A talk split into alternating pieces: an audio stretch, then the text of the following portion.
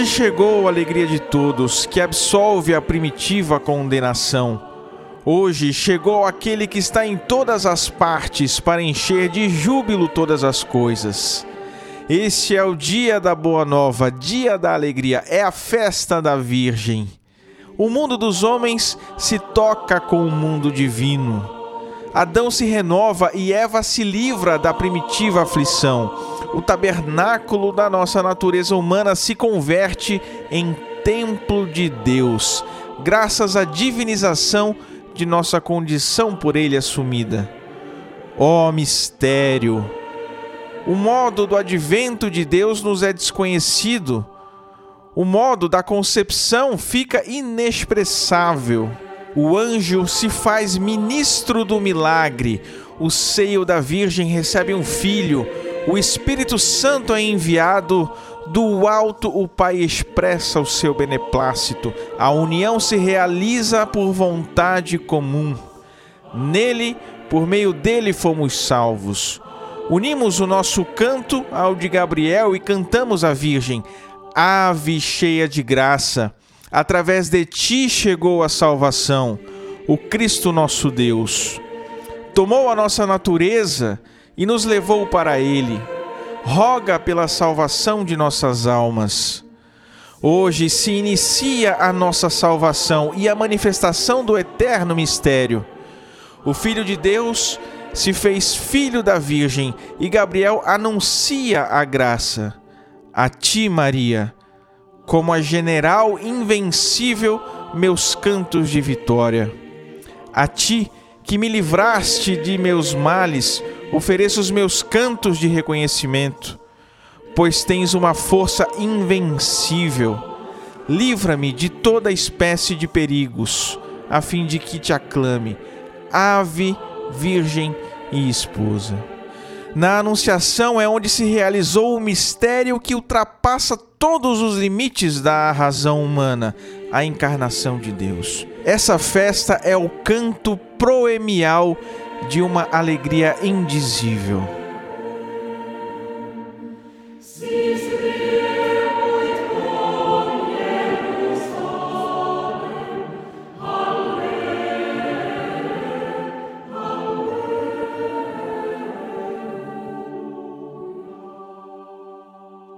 Senhoras e senhores, salve Maria! Eu sou Peter Martins e você está ouvindo Cooperadores da Verdade, o nosso especial de Natal, episódio 46 da quarta temporada, o penúltimo episódio do ano.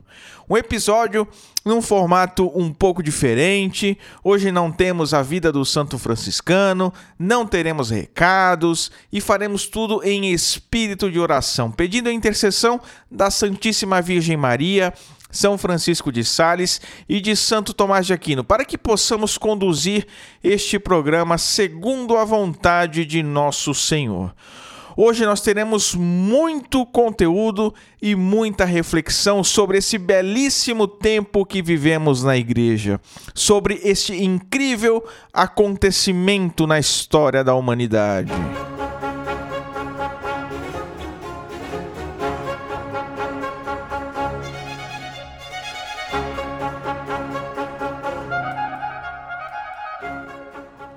O mistério do Natal é algo que deve ser saboreado, degustado com muita atenção, para que sintamos todos os gostos, todos os aromas, todas as preciosidades que esse acontecimento que nós hoje comemoramos e revivemos tem para nos oferecer. O nosso catecismo, quando fala do Natal, nos apresenta dois textos litúrgicos belíssimos que eu quero ler para vocês hoje. Hoje, a Virgem dá à luz o eterno, e a terra oferece uma gruta ao inacessível. Cantam os anjos e os pastores, e com a estrela os magos põem-se a caminho, porque tu nasceste para nós, pequeno infante, Deus eterno. Tornar-se criança em relação a Deus é a condição para entrar no reino, continuou o catecismo. Ó admirável permuta, criador do gênero humano, tomando corpo e alma, dignou-se nascer de uma virgem, e feito homem, sem progenitor humano, tornou-nos participantes da sua divindade. Chesterton diz, num belíssimo texto, que se o esboço da história humana começou numa caverna, e ele diz isso em referência aos ditos homens das cavernas, né, que deixaram os primeiros registros históricos de que se tem notícias nas paredes, nos desenhos, imagens de objetos, animais e outras coisas.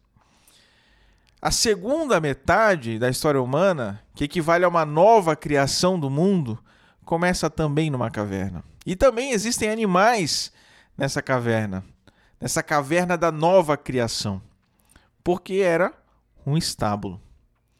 Foi aí, debaixo da terra pisada pelos indiferentes, que nasceu Jesus Cristo. Finaliza Chesterton.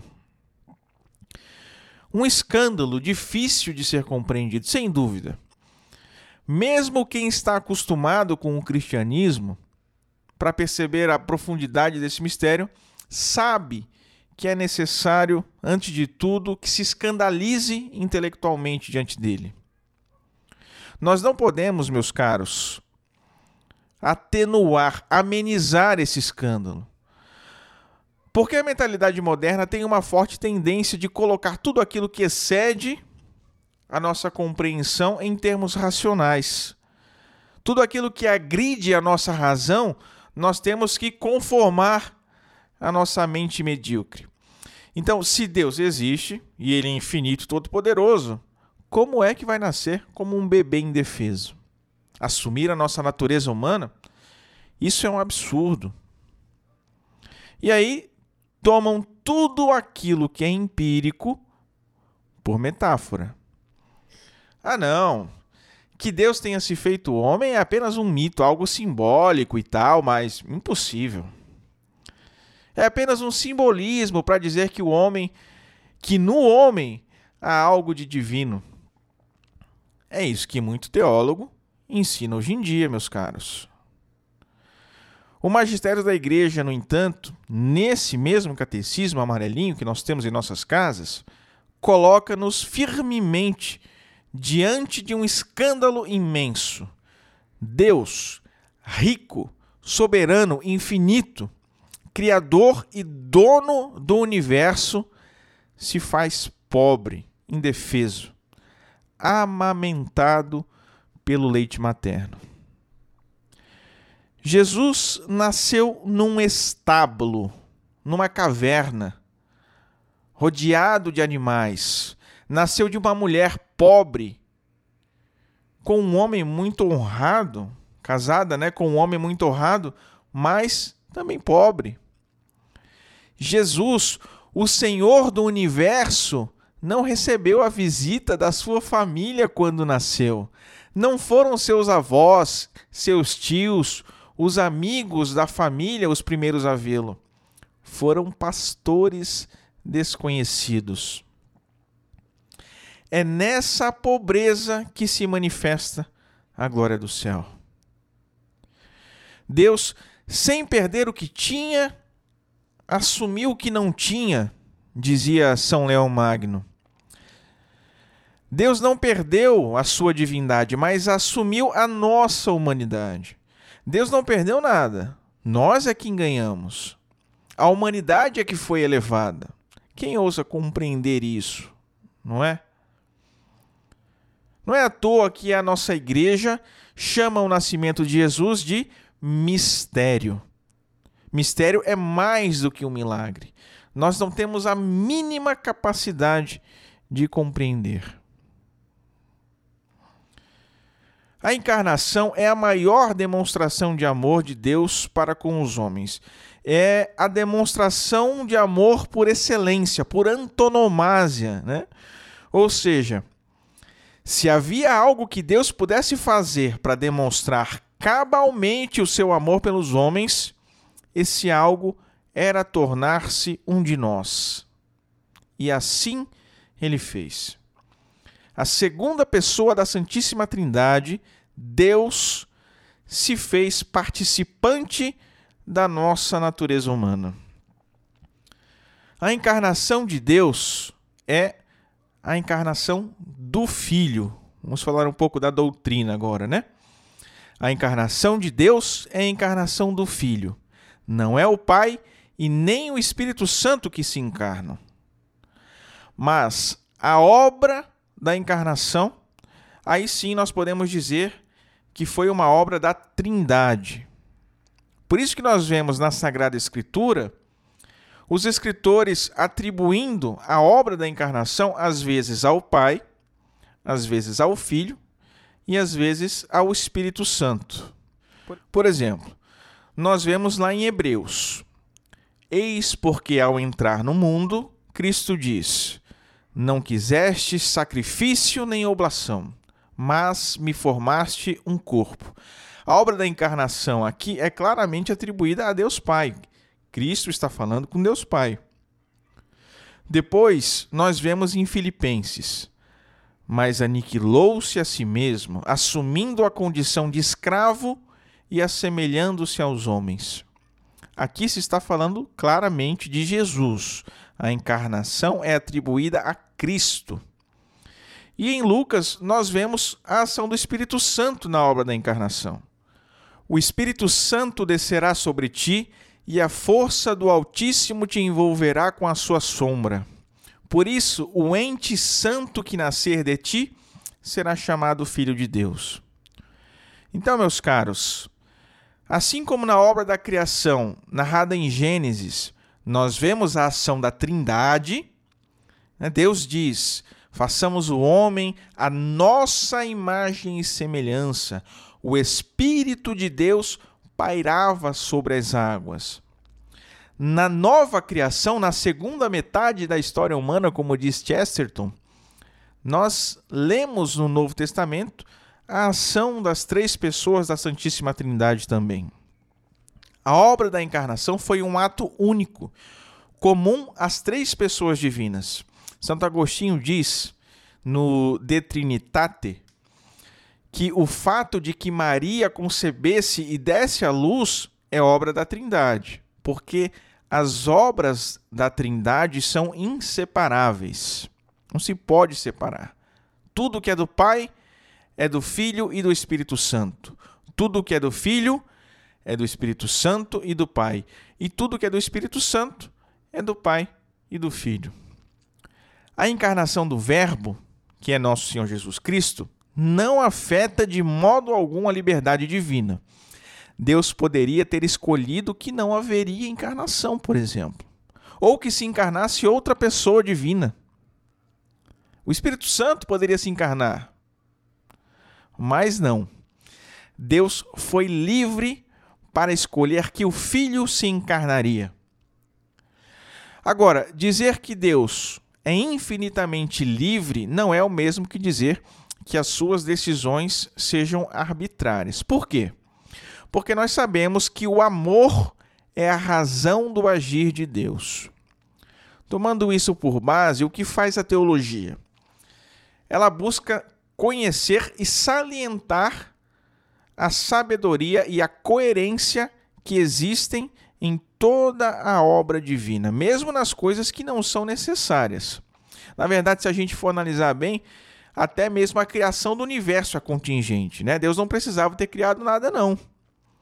Mas ele faz por amor e recria tudo na encarnação por amor também. Glória, glória, glória, não se pode falar de Natal, de encarnação, sem falar de Nossa Senhora.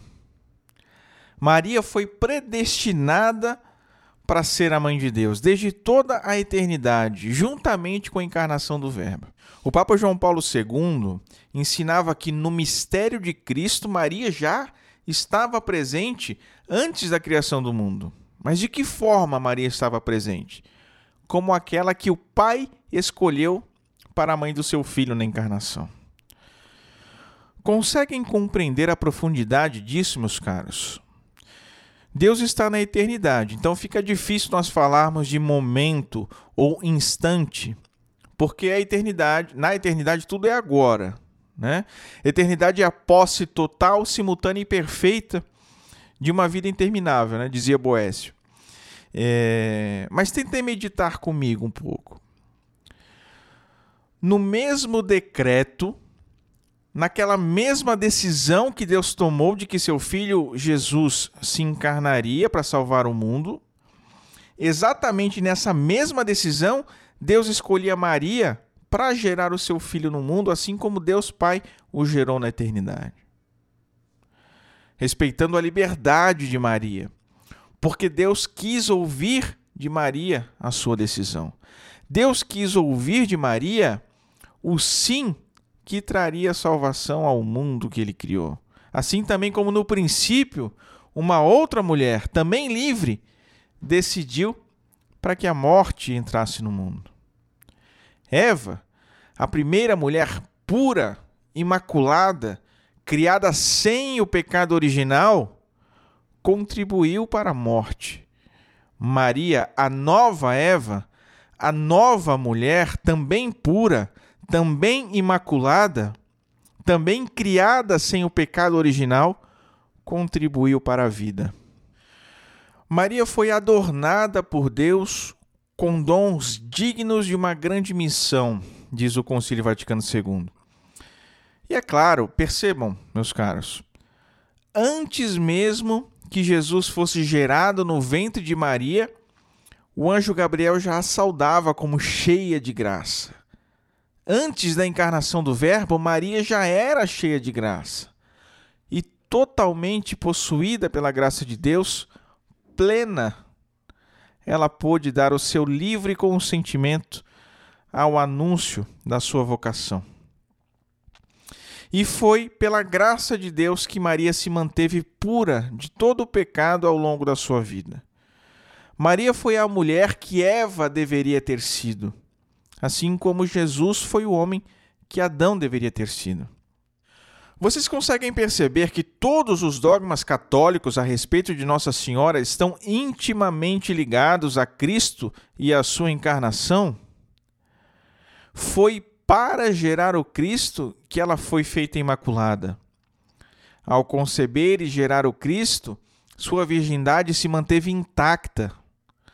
Foi porque ela gerou o Cristo que ela é dita mãe de Deus foi por ser causa instrumental da união hipostática, por ter sido o instrumento utilizado por Deus para a união das naturezas divina e humana na pessoa de Cristo, que ela é chamada corredentora. Ainda não é um dogma formalmente proclamado, mas é uma verdade de fé inegável, né? Foi por causa de tudo isso que ela foi assunta aos céus. Tudo em Maria nos leva a Jesus. E é por isso que a Santíssima Virgem Maria é honrada com muita razão pela Igreja, porque ela é a mais santa que todos os santos e todos os anjos juntos.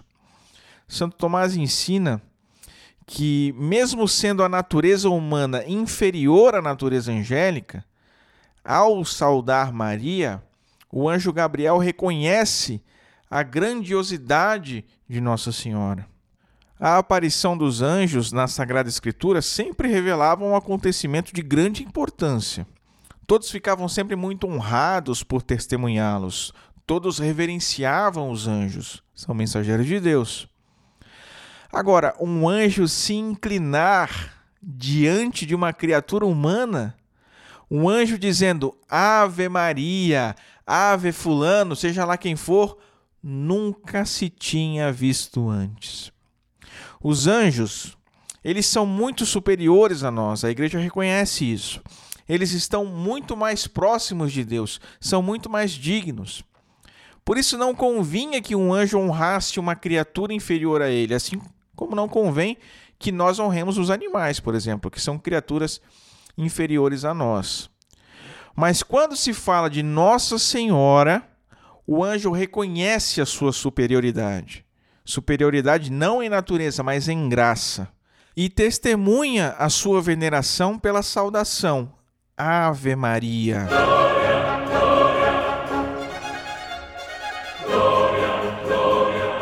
E o Antigo Testamento? O que será que ele nos revela sobre a encarnação de Jesus?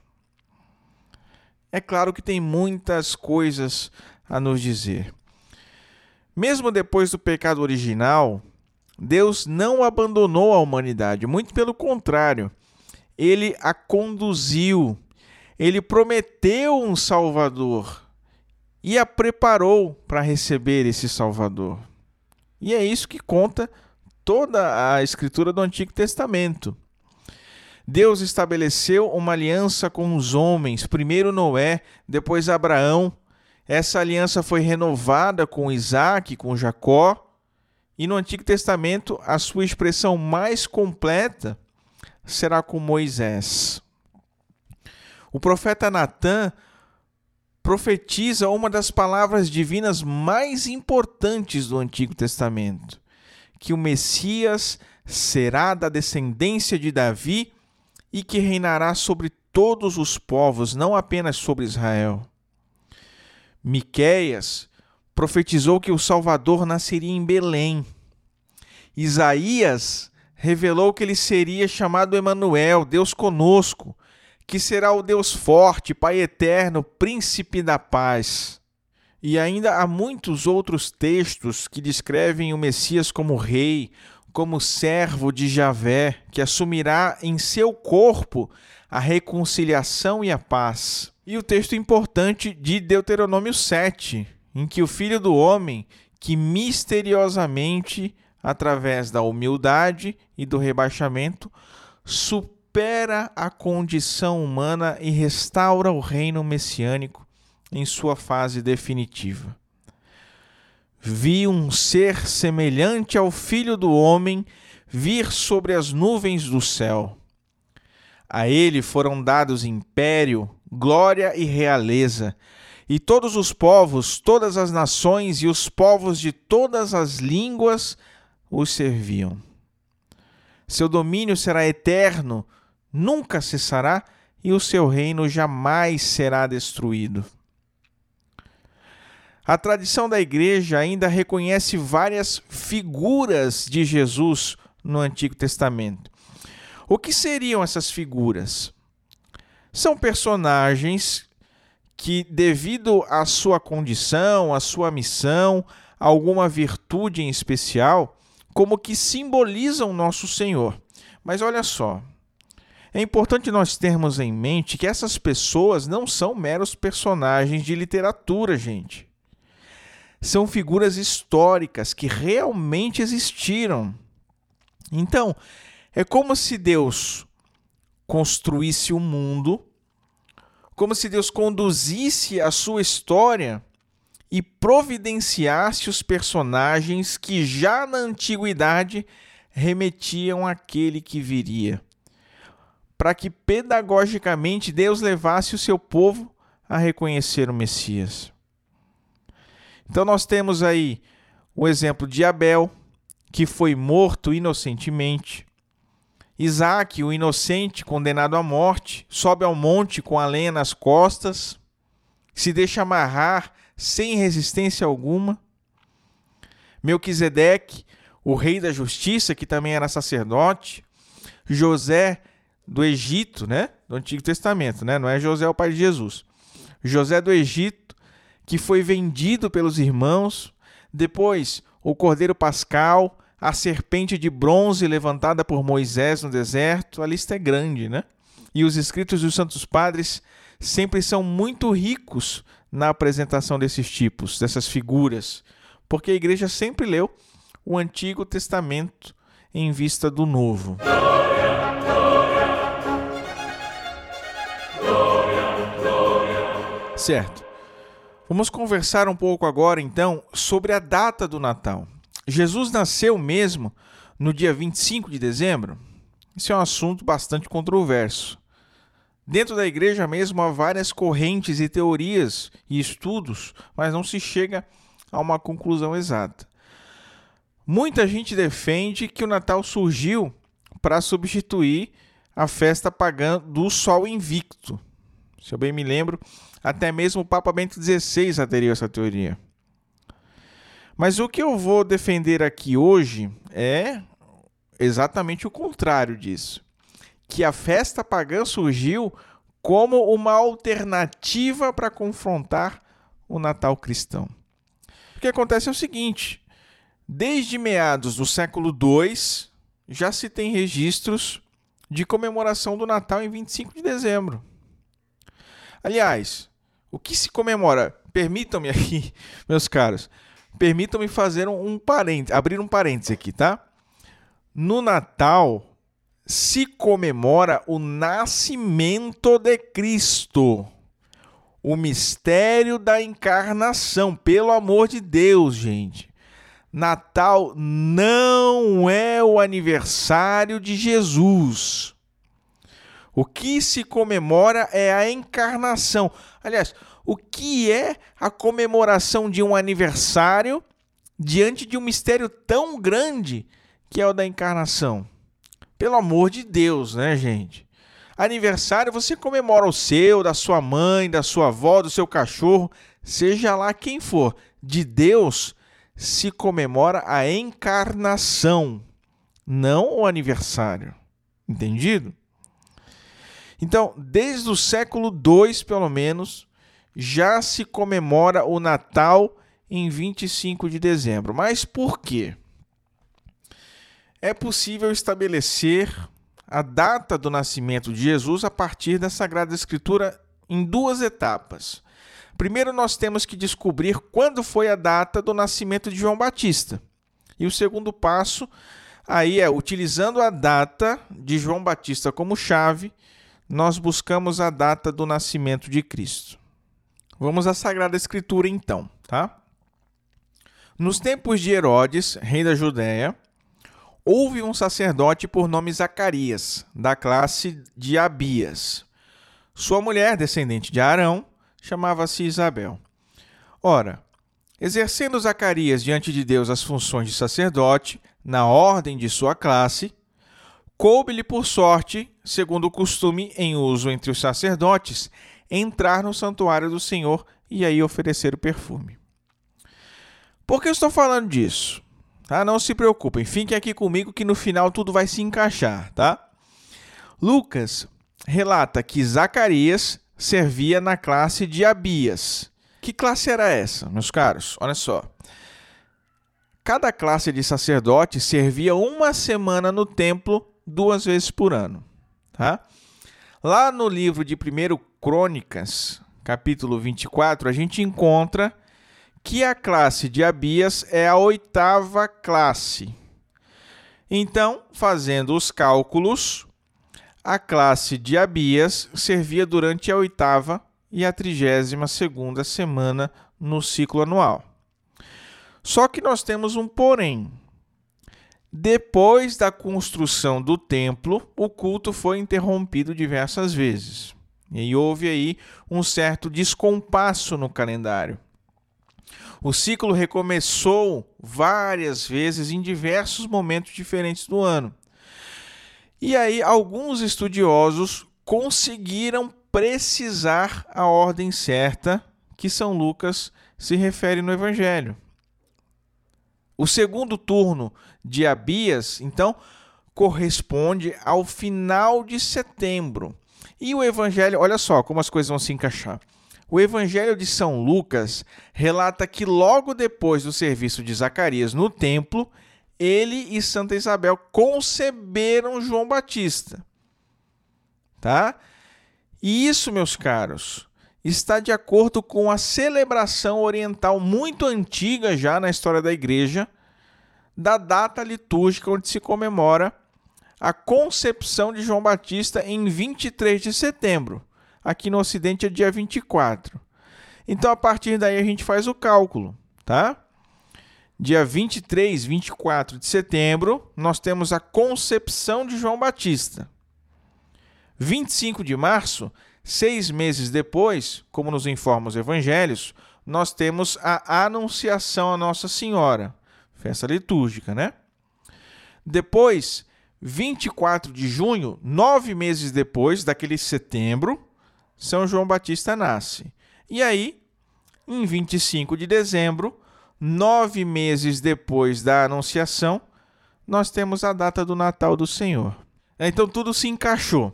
Então vocês conseguem perceber que aquelas datas que foram tradicionalmente fixadas, defendidas pelos santos padres, pelo magistério, elas coincidem realmente com os períodos relatados na Sagrada Escritura.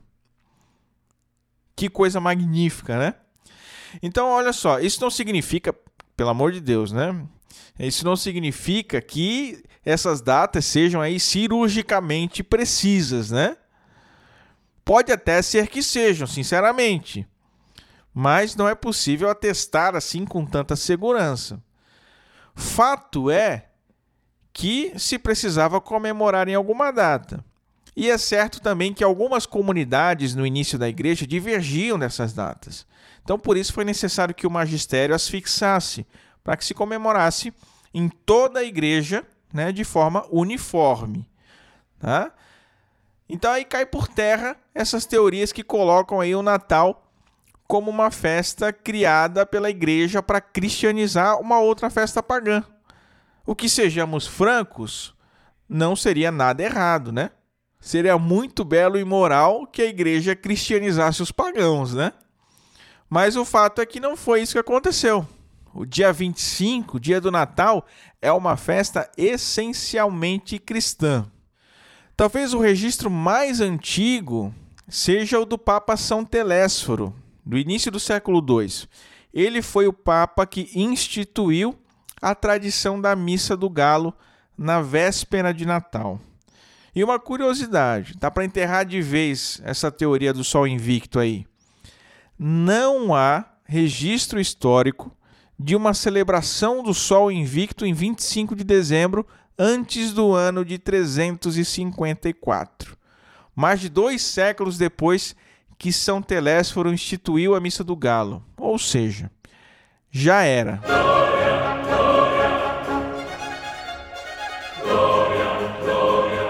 Então, meus caros, como vocês já notaram, eu estou buscando nesse episódio especial de Natal abordar um pouquinho de cada coisa, de cada assunto que se pode falar do Natal. É, começamos falando da encarnação, da doutrina, da obra né, de Nossa Senhora, do Antigo Testamento, da própria data do Natal em si, mas tem ainda algo muito importante para a gente falar sobre o Natal, que é justamente a celebração do Natal na igreja, ou seja, a liturgia do Natal. Né? É, alguns pensam, infelizmente hoje, a nossa fé, a nossa liturgia, a nossa doutrina, ela está muito, foram muito deturpadas, né? Então, muita gente pensa que Natal é comemorar o aniversário de Jesus. Eu já falei que não, né? Já falei lá no início do episódio que não é, que não tem nada a ver com isso. E ainda tem padre que canta parabéns para você, parabéns para Jesus nas missas, né? Algo assim completamente fora de propósito, contrário ao sentimento da igreja, fora do sentido da celebração do Natal, né? Não tem nada a ver uma coisa com a outra. Mas então vamos entender agora um pouquinho mais liturgicamente o que é a celebração do Natal. O que, que nós celebramos na igreja? Tá bom? Então, antes de tudo, nós vamos precisar entender o que é a liturgia. Tá? A celebração da igreja. Né? O que, que é a liturgia? O nosso Deus, quando quis nos salvar, ele agiu na nossa história concretamente. Primeiro, ele agiu na história de toda a humanidade, guiando todos os povos. Né? E isso fica mais evidente quando nós vemos a vida dos sábios antigos. Pela própria Sagrada Escritura mesmo. Né? Nós vamos ver Deus guiando o seu povo, guiando a história da humanidade, através de pessoas escolhidas por ele que nem pertenceram ao povo de Israel. Santo Abel, Santo Enoque, São Matusalém, São Noé, São Melquisedeque, São Jó, São Balaão, nenhum desses pertencia ao povo de Deus, mas Deus agia através deles. E eles são considerados santos, sim, pela tradição da igreja. Depois, Deus agiu de modo forte, intenso e aberto, né, para todo mundo ver na história do povo de Israel. Com os profetas, ele lançava a sua palavra. Com a mão estendida, seu braço potente nas obras maravilhosas que ele fazia em benefício do seu povo eleito, não é? Por fim, meus caros, Deus agiu de modo pleno e total, fazendo-se pessoalmente presente aqui na terra na pessoa de Jesus Cristo, que é o cume, o centro e a finalidade da revelação e da ação de Deus. Em Jesus, preste atenção. Em Jesus, tudo o que Deus sonhou para a humanidade se realizou de modo pleno, único, absoluto, completo e definitivo. Então, nosso Deus não se revela principalmente com os ensinamentos, com doutrinas e conselhos. Tudo isso são sim revelações de Deus. Nós devemos crer, são objetos da nossa fé. Mas a revelação principal de Deus é a sua própria manifestação, as suas ações concretas, suas palavras concretas de amor. E tudo isso chegou à plenitude na vida, nos gestos, nas palavras e ações de Jesus. Então, são essas obras salvíficas de Deus, realizadas de modo pleno em Jesus, que nós tornamos presente na nossa vida quando celebramos a liturgia, sobretudo na celebração da Eucaristia. Na força do Espírito Santo, através das palavras, dos gestos, dos símbolos litúrgicos, os acontecimentos do passado, que são todos resumidos em Cristo, na sua encarnação, no seu nascimento, na sua morte e ressurreição, no dom do seu Espírito Santo, tudo isso se torna presente em nossa vida. Na missa, na Sagrada Liturgia. Então, conscientes disso, vejamos o caso do Natal. Quando a igreja celebra as cinco festas do Natal, e aqui eu preciso abrir um parênteses, né? Porque não são não é apenas uma festa, né? São cinco. Nós temos o Natal, temos em seguida a celebração da Sagrada Família, a festa da Sagrada Família, depois a solenidade de Santa Maria, Mãe de Deus, a solenidade da Epifania do Senhor e a festa do batismo do Senhor. Tudo isso são festas próprias do Natal. São as cinco festas do Natal. Então, quando a igreja celebra essas cinco festas do Natal, ela quer celebrar não o aniversarinho do menininho Jesus. O que ela quer fazer, e faz definitivamente, é tornar presente para nós, na força do Espírito Santo, a graça da vinda de Cristo. Celebrando a liturgia do Natal, aquele acontecimento do passado, a manifestação do Filho de Deus, a encarnação, torna-se presente hoje em nossa vida. Na liturgia do Natal, a igreja não diz há dois mil anos nasceu Jesus. Não, não, não, não, nada disso. O que ela diz é: hoje nasceu para nós o Salvador, que é Cristo o Senhor. Alegremos-nos todos no Senhor. Hoje nasceu o Salvador do mundo, desceu do céu a verdadeira paz. É isso que se canta na antífona de entrada da missa da noite de Natal. Então, celebrando as santas festas do Natal, nós celebramos a manifestação do Salvador no nosso hoje, na nossa vida, no nosso mundo, agora. A liturgia tem essa característica. Na força do Espírito Santo, torna presente realmente, de verdade, aquele acontecimento ocorrido no passado. Não é uma repetição, não é uma mera recordação. Não se faz apenas uma memória, né? Vaga.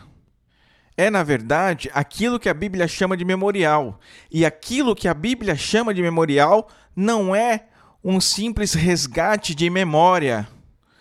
É tornar presente os atos de salvação de Deus. A Eucaristia é a celebração, o memorial da Páscoa do Senhor. Então você pode se perguntar: como é que no Natal a gente celebra a missa que é a Páscoa? né?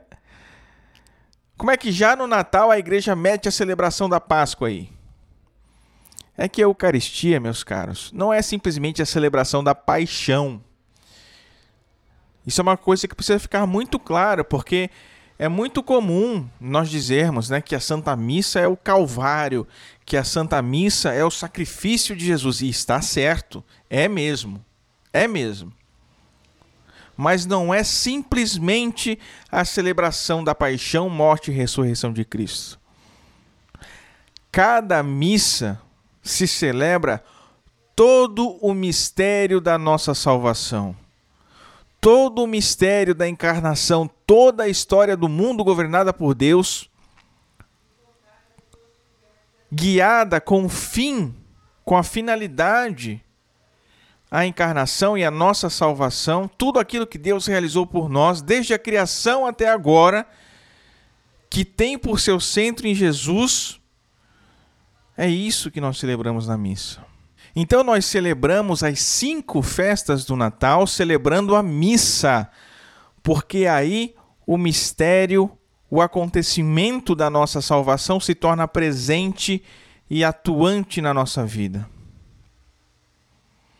Voltando para casa, após a Santa Missa do Natal, nós podemos dizer: Hoje eu vi, hoje eu ouvi, hoje eu experimentei e testemunhei e hoje eu anuncio: nasceu para nós Jesus. Nasceu para o mundo um Salvador. Ele veio, ele não nos deixou, ele se fez o nosso companheiro de estrada. Celebrando a Eucaristia do Natal, recebemos a graça do Natal, entramos em comunhão com o Cristo que veio no Natal porque recebemos no corpo e sangue do Senhor o próprio Cristo que nasceu para nós. E agora, Cristo ressuscitado, pleno do Espírito Santo. Preste atenção, meus caros.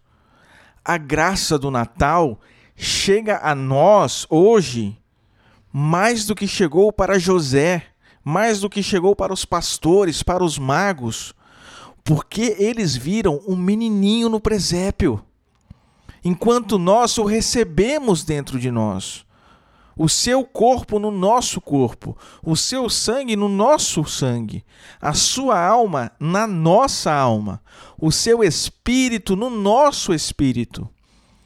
Não mais um menininho frágil, com essa nossa vidinha humana mas o próprio Filho glorificado, com uma natureza humana imortal e gloriosa, que nos transformará para a vida eterna. É incrível, meus caros.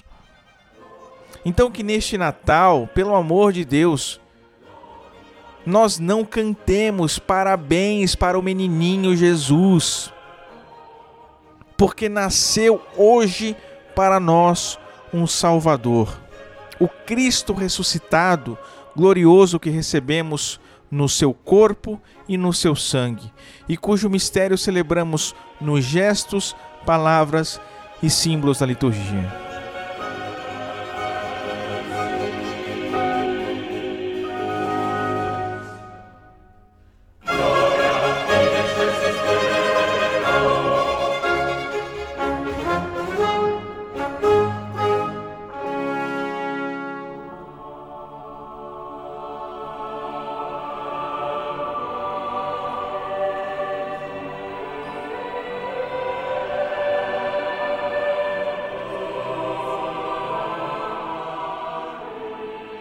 Rezemos a Virgem que nos proteja, nos guie e cuide do nosso apostolado. Salve Regina Mater Misericordiae, vita dulcedo espes nostra salve. A te clamamos, exules filieve, a te suspiramos gemetes et fentes in hac lacrimarum vale. Eia ergo advocata nostra, ilus tuos misericordes oculos ad nos converte. Et iesum benedictum fructum ventris tui, nobis post hoc exilium ostende. O clemens, o pia, o dulcis Virgo Maria. Ora pro nobis sancta Dei genitrix, o dignificiamur promissionibus Christi. Amém. Subtum presidium confuginus sancta Dei genitrix, nostras deprecationes ne despicias in necessitatibus nostris, sed a periculis cunctis libera nos semper, Virgo gloriosa et benedicta. Amém.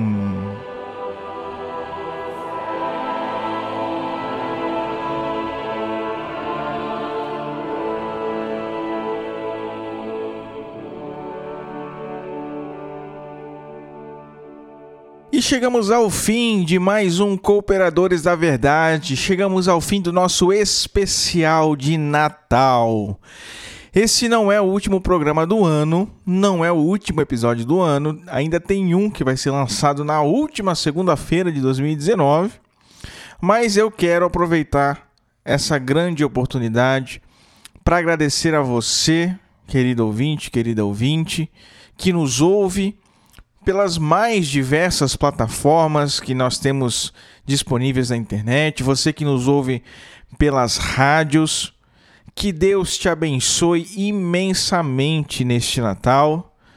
Que nosso Senhor Jesus Cristo realmente nasça no seu coração, que seja um período de muita fé, de muita devoção, de muita conversão para você, para sua família.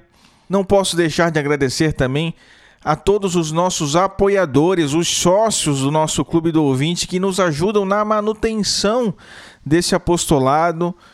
Esse foi um ano especialmente difícil com a mudança de apresentadores, né? Eu assumi na metade do ano cooperadores. Não sabia fazer nada disso aqui, mas quando a gente não sabe fazer algo, eu creio que nós estamos muito mais disponíveis muito mais desamarrados para que Deus possa nos conduzir. E creio que assim foi durante todo esse ano. Graças a vocês que foram utilizados, que foram usados pela providência de Deus, esse apostolado se manteve. Porque, sinceramente, meus caros, não foi nenhuma nem duas vezes que eu pensei em desistir. Que eu pensei realmente em desistir. Mas as pessoas testemunhando a bênção que o Cooperadores estava, levando, está, estava levando na sua vida, novos apoiadores, novos sócios do Clube do Ouvinte chegando. Certamente eu entendi como um grande sinal de Deus para que eu permanecesse firme. E vou permanecer firme também durante todo o ano de 2020, onde nós vamos trazer muitas coisas novas, se Deus quiser. É claro que eu preciso fazer um agradecimento todo especial à nossa equipe, à equipe Cooperadores da Verdade, o Gabriel, a Andressa, o Igor e todos os outros que nos ajudam no desenvolvimento das pautas, que nos ajudam escrevendo artigos para o nosso site, traduzindo artigos para o nosso site, produzindo conteúdo para as mídias sociais. Nós realmente buscamos fazer o melhor para vocês que nos ouvem, que nos acompanham. E essas pessoas realmente foram usadas por Deus nos trabalhos que desempenharam aqui. Que, que Deus providencie que continuem conosco nesse ano novo que chega. Deus os abençoe, meus caros. Muito obrigado a vocês da nossa equipe. As nossas rádios que transmitem também o episódio, os episódios do Cooperadores da Verdade toda semana. Eu não vou falar o nome de todas elas porque realmente são muitas. Eu passaria uma hora aqui, eu acho, só citando o nome das rádios. Né? O nosso muito obrigado. Muito obrigado pela compreensão quando eu pedi aos radialistas né, para que fizesse a mudança do, da periodicidade do nosso podcast, que era semanal pedi que fosse quinzenal para que eu pudesse manter a qualidade do conteúdo e não apenas a periodicidade. E alguns deles ainda reprisavam no espaço que ficou aberto, reprisavam o nosso programa. Quer dizer, sem, são pessoas maravilhosas, sem palavras para agradecer cada um de vocês. Espero que continuem conosco nesse ano de 2020 também. Que Deus os abençoe e que abençoe cada uma dessas pessoas que são ouvintes das rádios e que acompanham o Cooperadores por meio delas também. Meus caros, um Feliz Natal a todos. Eu vou ficando por aqui. Não deixe de nos seguir nas redes sociais. Seja sócio do nosso Clube do Ouvinte. Ajude o nosso conteúdo a chegar mais longe. Compartilhe esse especial de Natal com seus amigos, no grupo da igreja, no grupo da escola, né? Compartilhe com seus amigos nos grupos de WhatsApp, enfim, tá? Não deixe de comentar sobre esse episódio lá no nosso blog, nas nossas redes sociais. Não deixe de tirar as suas dúvidas sobre ele lá no nosso Instagram, onde tem um espaço aberto todos os dias para que você coloque a sua dúvida lá. Tá, venha cooperar com a gente. Gostou? Não gostou? Tem algo a acrescentar? O espaço está aberto para você. O Cooperadores da Verdade pertence ao Centro de Estudos São Francisco de Sales, que é o núcleo de formação da Milícia de Santa Maria aqui em Itajaí, Santa Catarina. Para conhecer mais, acesse sãofrancisco.org e miliciadesantamaria.org.br. Muito obrigado, meus caros, mais uma vez. Feliz Natal. Deus os abençoe. Não deixem de rezar por nós. Salve Maria!